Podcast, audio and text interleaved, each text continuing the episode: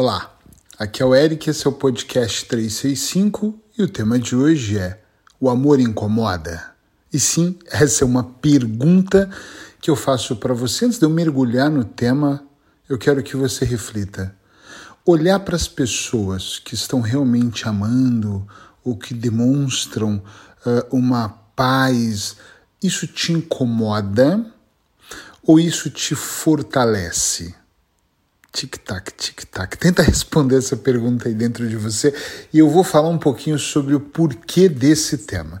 Se você é ligado nas minhas redes sociais e da Sheila, você deve ter percebido que ontem eu mudei as minhas fotos para uma foto de casal, mudei o link do meu perfil, eu fiz algumas modificações nas minhas redes sociais, principalmente Instagram e Facebook profissional, para que a gente iniciasse um projeto que a gente vem namorando, o nome é até interessante, namorando esse projeto, de começar a, a trabalhar mais casais.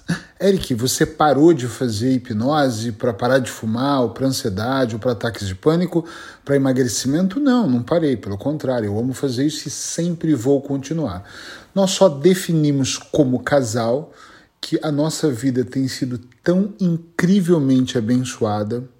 De repente encontramos um no outro um conforto tão grande, se é que tem outra palavra melhor para o amor, um conforto, um colo tão confortável que desde o, de alguns meses atrás nós começamos a namorar a ideia de escrevermos um livro juntos e começamos a planejar. Então eu não acordei numa segunda-feira qualquer, deu a louca e eu falei, agora eu vou mudar tudo. Nós estávamos com um plano. E ontem, depois de uma meditação, eu senti um forte desejo que era hora de startar o projeto.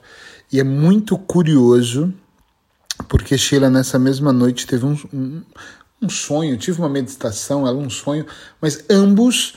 Uh, eu digo que em algum momento mais em transe sentimos a necessidade de é momento de começar eu até acho que nem é começar. Começar já começou quando a gente se encontrou, mas é hora de começar a levar a mensagem para pessoas que ainda não perceberam, como nós, nós não percebíamos isso lá no passado, que o amor pode ser a base de tudo. Eu vou falar mais por mim do que por ela, é óbvio, mas eu sempre falei em livros, em seminários, no meu trabalho sobre amor. Temos que amar, temos que perdoar, temos que ser amados, temos que nos permitir. Mas uma coisa é você falar acreditando naquilo que você lê, naquilo até que você gostaria de vivenciar, mas não está vivenciando na sua plenitude. E outra coisa é você mergulhar dentro de um amor que você diz assim: faltou ar aqui. Agora que eu entendi que isso é amor. Olha que interessante. Eu achava que eu amei em algum momento, porque eu achava até então meu referencial de amor era aquilo, um pouco de respeito, um pouco de briga, um pouco de ciúmes ou muitos ciúmes, um pouco de codependência, talvez um pouco de deixa para lá, um pouco de só viver junto já é bom, já é amor, uh, companhia, trocar experiências na cozinha já é amor, mas aí quando você conhece mergulha e sente esse amor mais quente, ah, onde você percebe que o sexo é uma base importante. Meu Deus, ele está falando de sexo e sintou. Uh, quando você percebe que o romantismo não é algo forçado, entende o que eu quero dizer? Amor mesmo. E aí você começa a ir para uma outra vibe do tipo, uau, então é sobre isso que é na verdade esse amor. E aí a nossa necessidade começou a ser gigantesca em vamos encontrar meios para utilizar as ferramentas que nós já temos, né? Para poder trabalharmos esse amor de uma forma mais sólida dentro dos casais. Quantas famílias têm sido desfeitas nos últimos anos, se não nas últimas décadas, porque o amor apagou, porque não era mesmo amor, porque os casais estavam trocados e, e, principalmente o que eu acredito, porque faltou o diálogo. Mas por que, que o tema do podcast, se o amor incomoda? Porque eu quero muito dar um alerta aqui. Uh, ontem, quando eu fiz essa troca, eu até recebi mensagens muito apaixonantes, que lindo, que legal, e também recebi mensagens duvidosas do tipo, meu Deus, que isso?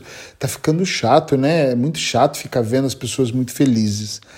E eu vou dizer uma coisa para quem se incomoda, e gente, por favor, isso não é um podcast de recados, nunca foi, nunca fui desse, mas é mesmo para a gente analisar. Se nós olhamos para uma pessoa, por exemplo, que é muito bem sucedida e começamos a apontar erro, é bem sucedido, mas não tem tempo, é bem sucedido, mas é uma fraude, é bem sucedido, mas não é verdadeiro, é bem sucedido, mas uh, não é apegado a Deus, é bem... e a gente começa a colocar aqui, empilhar situações para essa pessoa, talvez e só, talvez aqui. Uh, a questão é que nós somos, estamos sendo, por algum motivo ou alguns, incompetentes de não ter sucesso como aquela pessoa. Às vezes nós nem queremos ser como ela, mas queremos ter algum tipo de sucesso, mas nós não conseguimos, aí começamos a criticar as outras pessoas. É óbvio que as pessoas que me seguem são bem inteligentes e sabem onde eu quero chegar. Às vezes nós criticamos uma pessoa que está feliz ou está amando porque por algum motivo nós estamos ali num processo, e talvez é só um processo, talvez seja só uma fase, estamos ali meio incompetentes para amar. Por exemplo, não é nem incompetente a palavra, olha, talvez eu estou sendo malzinho aqui. Talvez às vezes, às vezes nós não aprendemos a amar. Talvez nós temos aquele referencial que eu tinha no passado, eu e a Sheila. Ah, amor é isso, e nem nunca foi isso. Talvez tudo. Né? Eu conheço casais que vivem juntos e que estão separados na mesma casa. Eu já disse que uma vez, uh, já, já falei isso várias vezes, que eu vou escrever um e-book uh, sobre isso. Casados na mesma casa. Porque tem muitas pessoas que estão casadas e estão na mesma casa, é, separadas na mesma casa, desculpa. Elas só convivem, só trocam experiências, uma paga água, outra luz, e normalmente vão ao mercado juntos, e quem sabe às vezes divide, às vezes, lados opostos do sofá, para ver o mesmo programa de televisão eu, eu respiro até fundo quando eu falo isso, porque infelizmente nós estamos tão distraídos pagando contas e nos preocupando, as contas que nós nem precisávamos de fazer às vezes fazemos, né? Estamos tão distraídos. Quantos amigos meus estão distraídos construindo patrimônio, patrimônio, e às vezes fala assim: eu sou um ótimo pai, um ótimo marido, olha o tamanho dessa casa. E às vezes aquela pessoa finge que está tudo bem, usufruindo da casa, ou das joias ou do carro, mas na verdade o que ela queria mesmo é ser amada. Então, como ela não é amada, ela ama o cartão de crédito, né? É, sem ofender ninguém, cada um pensa de uma forma, mas é apenas para dizer nós não podemos olhar para pessoas bem-sucedidas ou muito felizes, ou que se dizem felizes de verdade, ou que expõem essa felicidade, esse amor, e de alguma forma queremos atacar ou desconfiar. Uh, ontem um colega, não, é, não chega a ser um amigo, uh, porque amigo acho que entende mais as coisas, falou para mim: Isso é um marketing muito bom. E eu falei: Oi, o quê? O lance do casal eu não estou duvidando do amor, mas o marketing é muito bom. E aí eu penso, por que, que uma pessoa vai logo pensar pelo lado comercial? Porque realmente está faltando amor. Aquilo que nós falamos muito é o que transborda dentro de nós. Então, se a minha necessidade hoje é mais de falar de amor, é porque está transbordando. Eu queria muito que outras pessoas também transbordassem da mesma maneira. Se a pessoa olha para isso e já enxerga marketing, enxerga oportunidade, eu já olho e penso, puxa vida, por que, que estamos falando de algo que não seja a essência disso que nós estamos vivendo, e sim do que como nós podemos ganhar com tudo isso. É óbvio que dentro do meu trabalho eu vou buscando coisas que são interessantes para falar, temas interessantes. E eu não vou todos os dias falar sobre amor. Eu quero falar sobre o que eu já falo, que é mesmo a terapia do dia a dia.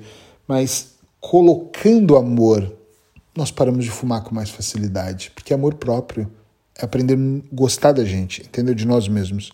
Nós colocamos mais amor quando nós pensamos em pessoas que até nos machucou, porque o amor ele perdoa. Então tem uma série de conotações que eu acho que são muito interessantes, apesar do maior alvo aqui é olharmos para pessoas e pensarmos se aquilo está nos incomodando ou não. Aliás, muito tempo, há muito tempo que eu falo que é óbvio que todo comportamento vem de uma necessidade e às vezes uma necessidade mal explorada e nós passamos por ela e não olhamos, às vezes até com medo mesmo de sentir algum tipo de dor em relação a, a alguma situação, mas seria muito, muito, gente, muito legal se nós aprendêssemos a olhar para a vida, tá?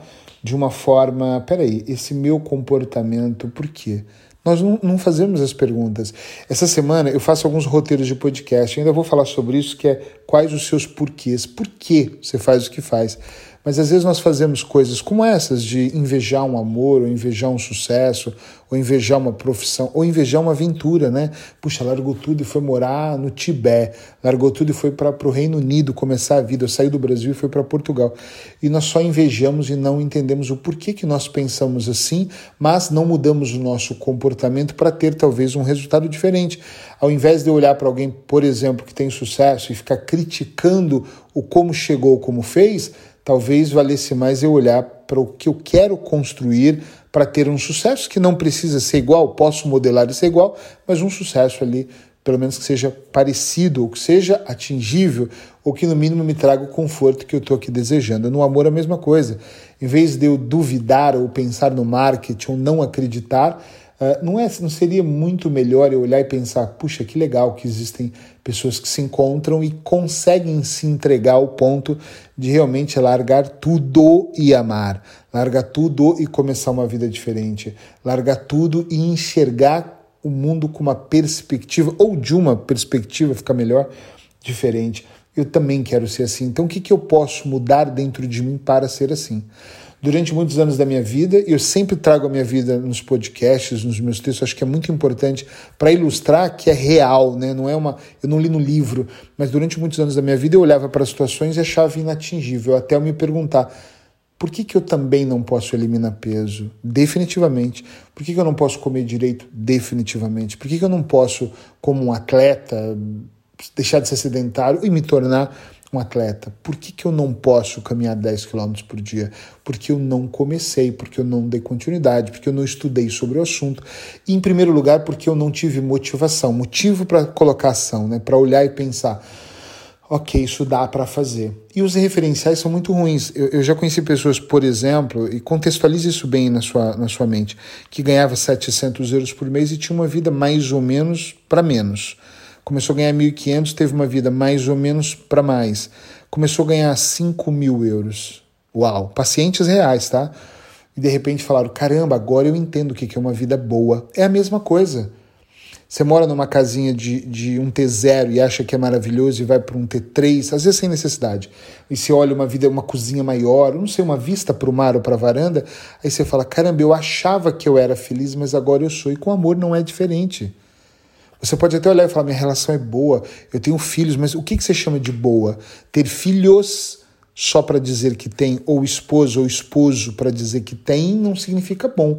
Significa que você está preenchendo um papel na sociedade, fingindo que é bom para todo mundo. Está cheio de esposas que convivem com aquela pessoa e não amam. E não dizem que não amam, dizem até publicamente. Eu já disse que eu amava achando que amava e não amava.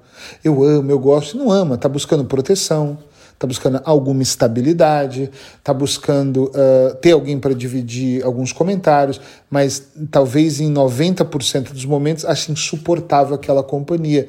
Ontem eu falava com uma amiga, a Fernanda Afonso, a gente bateu um papo num, num almoço ontem, falando sobre como 2020 separou muitos casais. Inúmeros casais foram separados porque não conseguiram estar juntos.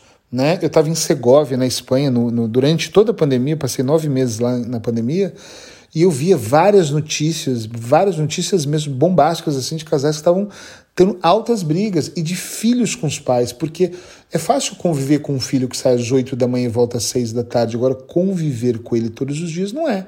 Você começa até a ver coisas que a sua limitação de tempo, eu não estou te julgando, eu não via, eu não via tudo na, na minha relação, mas conviver todos os dias começa, não é ficar só enjoativo, em alguns casos, talvez até na maioria, tu começa a ver realmente quem é aquela pessoa, tu começa a conversar, do mesmo jeito que eu vi muita gente falando assim, nossa, é, descobri que eu tinha uma esposa tão legal que eu nem sabia. E parece cômico, mas era. Eu não falo com ela há tempos, e de repente eu descobri que ela, puxa, ela é muito mais legal do que eu imaginava. Como assim? Tem 10 anos que você está casado. Talvez curtiu dois e oito anos era mesmo, nos víamos de vez em quando. Então, nós temos muito para pensar quando nós pensamos o que nos incomoda. O título foi Se o amor te incomoda, mas pode ser o sucesso, pode ser a felicidade de mãe para filho, pode ser que você veja uma relação da vizinha, né? Eu falo sempre da relva da vizinha, da grama da vizinha, do vizinho que cresce melhor do que a sua. Mas de repente, realmente, aquela mãe tem uma relação e você fala, poxa, que relação estranha, são tão pegajosos, são tão, ai meu Deus, tanto amor, para que demonstrar isso? E você não consegue ter essa relação com os seus filhos, né? essa relação de, de realmente dar mais, de fazer mais, de estar junto. Então, antes de pensarmos uh, o que nos incomoda em qualquer setor da nossa vida, vamos pensar o que falta dentro de nós. Às vezes está faltando a visão, às vezes está faltando mais amor, às vezes está até faltando humildade. Eu muitas vezes olho para mim e falo, puxa, Eric, você tem que ser mais humilde nesse quesito, nesse setor, e essa pequena alteração, às vezes, faz uma grande diferença quando realmente eu penso em tudo isso, tá bom? Fica bem por aí. Espero que amanhã eu consiga, se Deus quiser, aqui gravar o podcast 365. E se você gostou, sinaliza, dá uma maneira de clica aí, curte aí e, e tenta compartilhar para que outras pessoas também possam se questionar sobre as coisas que elas no dia a dia estão achando um exagero e talvez seja uma grande falta e elas tenham que trabalhar isso para poder viver um pouco melhor. Beijo no coração, até amanhã.